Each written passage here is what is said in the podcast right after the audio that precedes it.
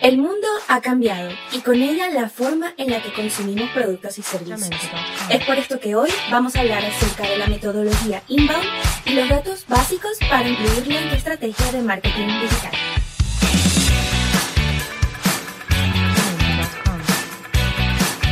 Bienvenidos al tercer episodio de Inbound, eh, de In Marketing, perdón, me confundí con el tema, bueno, pero precisamente vamos a hablar de Inbound Marketing. En el primer episodio les hablé de la razón por la que este podcast se llama In Marketing y les explicaba que tenía que ver con eh, el inbound marketing y que pues había unido in y marketing. Oh, qué creativa. Pero eh, creo que era la forma más fácil de que se les quedara, de que ustedes lo recordaran aun cuando no supieran mucho acerca del tema. Bueno, hoy decidí hablar acerca del inbound marketing porque el inbound eh, va a ser la base de todo lo que vamos a aprender acá. ¿Ok? Pero entonces vamos a empezar por lo primero y es definiendo qué es el inbound marketing. El inbound marketing es una metodología eh, desarrollada por eh, un grupo de um, marqueteros de una compañía llamada HubSpot. HubSpot.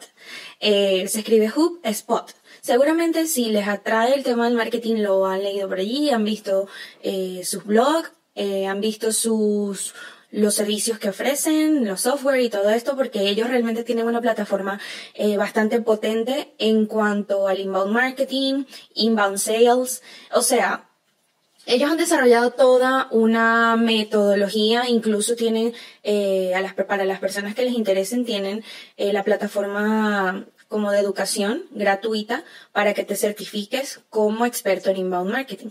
Pero la idea es que yo quiero eh, enseñarlos acá, eh, digamos, lo básico para empezar a integrar esto del inbound marketing en sus eh, estrategias de marketing para su marca, ¿ok? bueno, como les decía, el inbound marketing es una metodología y no es más que generar contenidos, que es lo que siempre les digo, eh, generar contenidos que atraigan a las personas y que atraigan a las personas correctas. Y eso es la gran diferencia entre el inbound marketing y el marketing eh, tradicional que conocemos.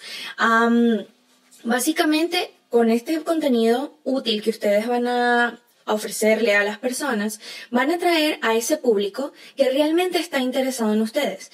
Y digamos que no va a ser eh, algo como agresivo. Es decir, si ustedes recuerdan la forma en la que antes hacíamos marketing, era poniendo publicidad en todas partes, haciendo anuncios, que está muy bien, y también es en parte eh, un canal para, eh, para llegar a las personas también con el inbound marketing, pero basado en eh, contenidos. No es cómprame, cómprame, cómprame, lo que había antes en las marquesinas gigantes diciendo cómprame, cómprame, cómprame, sino que ahora es, mira, te ofrezco esto, a cambio de tu email, a cambio de tus datos, porque ese será el inicio de una relación que ustedes van a comenzar con sus, em, con sus clientes o sus futuros clientes, ¿ok? Una relación de fidelización. Que las personas comiencen a seguirlos porque realmente ustedes les aportan valor a su marca o a su empresa o a su vida. Em, digamos que de, de manera no intrusiva. ¿Ok? El inbound marketing es un marketing de atracción. Es como que ustedes le pongan agüita con azúcar a unas abejas. O sea, es como, mira, te estoy dando esto, si te interesa, aquí estoy, acá están mis servicios, acá están todos los contenidos que puedo ofrecerte, pero no van a estar como, cómprame, cómprame, cómprame, porque eso, aparte de que te hace sonar desesperado, en estos momentos ya no está teniendo, digamos, eh, la efectividad que solía tener antes, ¿ok? No estoy diciendo que el marketing tradicional esté extinto ni que ya no funcione, sino que hay formas en las que usar esos canales, como la televisión, como la radio, como la prensa, para eh, dentro de tu estrategia de inbound marketing, ¿ok? Es integrar todo, que todo tenga un sentido, que todo esté muy bien coordinado, pero basados siempre en brindar valor. ¿Cuáles son las principales, digamos, las etapas del inbound marketing? Bueno, la primera es atraer. ¿Y en qué consiste esto de atraer?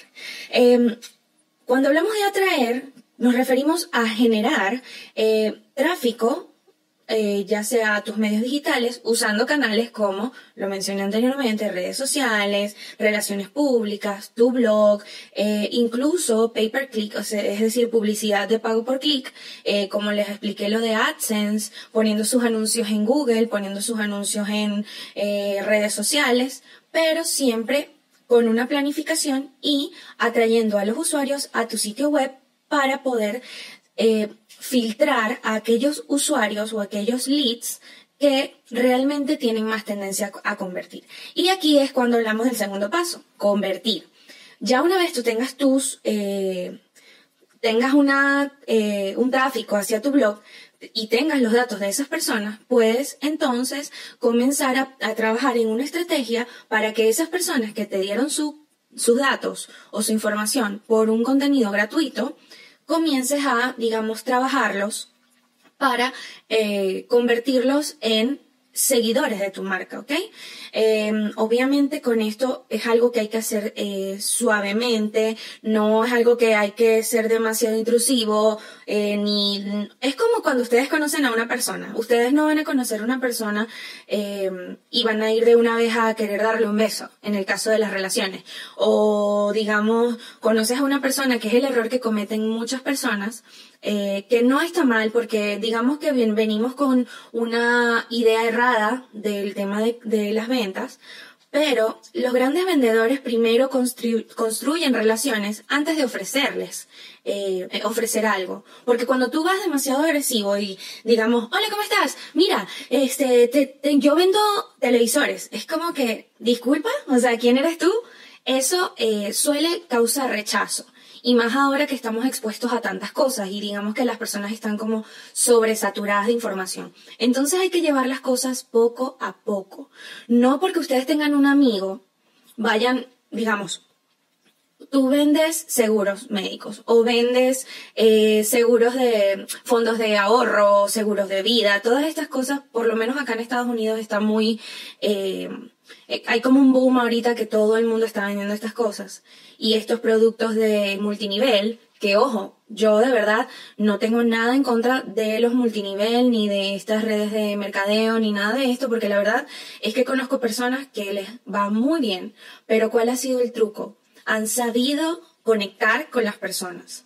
Eh, yo tengo amigos que son líderes en plataformas de multinivel, en, en empresas de, de estas de redes de mercadeo y todo esto, y que viven como o sea, viven muy bien gracias a esto. ¿Pero por qué? Porque han conseguido una forma de conectar. Primero educan, primero te invitan a que escuches algo, de que consumas un contenido, de que veas un video, de que escuches un audio.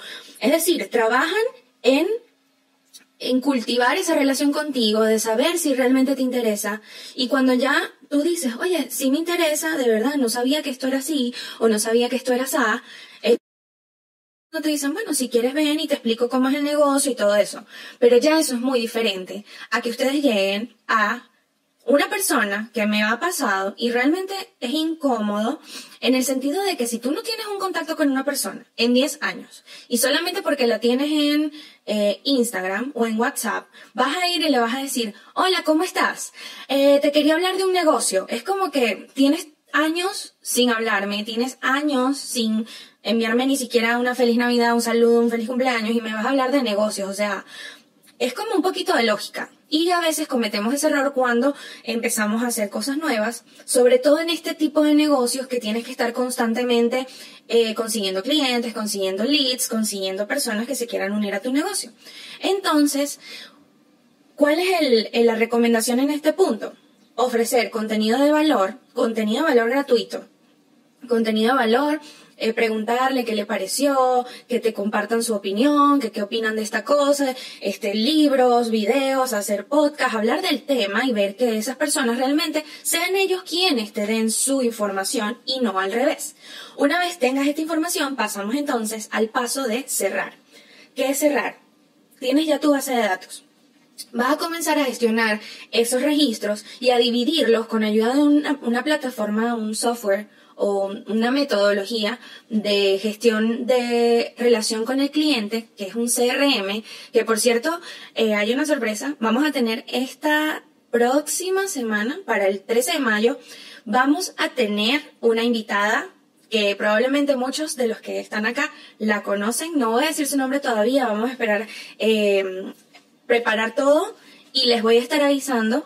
Y ella es experta en gestión de la relación con el cliente, ¿ok? ella es experta en CRM y en una plataforma eh, llamada Soho, que, bueno, no les quiero como dar mucho porque quiero que sea ella quien la explique para que no haya confusiones entre lo que yo les diga y lo que ella les diga eh, muy profesionalmente. Pero lo que sí es cierto es que una de las formas de cerrar es que ya con una base de datos, ustedes con una plataforma de gestión de clientes puedan ver y automatizar cómo ha sido la relación con esa persona. Porque si yo tengo una base de datos de 10.000 personas que me siguen, que me escuchan, que les gusta que yo les envíe emails, que les gusta ver mis guías, que les gusta ver mis contenidos, no es lo mismo una persona que me conoce de hace mucho tiempo a una persona que recién me dio sus datos ayer. O sea, la relación con esa persona es tal cual como con los amigos. Ustedes no se hablan de la misma manera con sus mejores amigos que con personas que recién conocen. Eh, o con personas que no son de, su mismo eh, grupo, por así decirlo. Entonces, así mismo hay que tratar a las personas en tu base de datos. Eh, gestionar, hay algo pues hay muchos eh, términos que se manejan, eh, el embudo de ventas, en, qué, en qué etapa del proceso de ventas está esa persona. Eh, todo esto se hace en la parte, digamos, en la, en la etapa de cierre, con gestión de, con la gestión automatizada y, digamos, metódica del, de la relación con estos clientes, ¿ok? Y el cuarto paso es deleitar. Es decir, ya te empezaron a seguir, ya te dieron sus datos, ya te compraron eh, un producto, o sea, ya convirtieron, ya lograste un objetivo, es decir, tú tenías como objetivo que la persona te comprara un curso de principiante. Ya esa persona convirtió. ¿Qué más tienes para ofrecerle? Entonces allí viene el trabajo de tratar de conservar a ese cliente. Y eso es una de las cosas más importantes, porque hay personas que creen que lo más importante es conseguir nuevos clientes, nuevos clientes, nuevos clientes, y se olvidan de los que ya alguna vez confiaron en ellos. Esto yo creo que es lo que más, eh, lo que mejor nos pudo dar esa época en la que las personas eran dueños de su propia tienda y te decían atendidos por sus propios dueños, la panadería de su ciudad o, el abasto de de su ciudad ¿Ustedes recuerdan cómo esa persona se aprendía el nombre de cada uno de los vecinos que iba a comprar pan? Y ustedes veían cómo esa persona, señor Luis, ¿cómo está? ¿Cómo le fue? ¿Le gustó?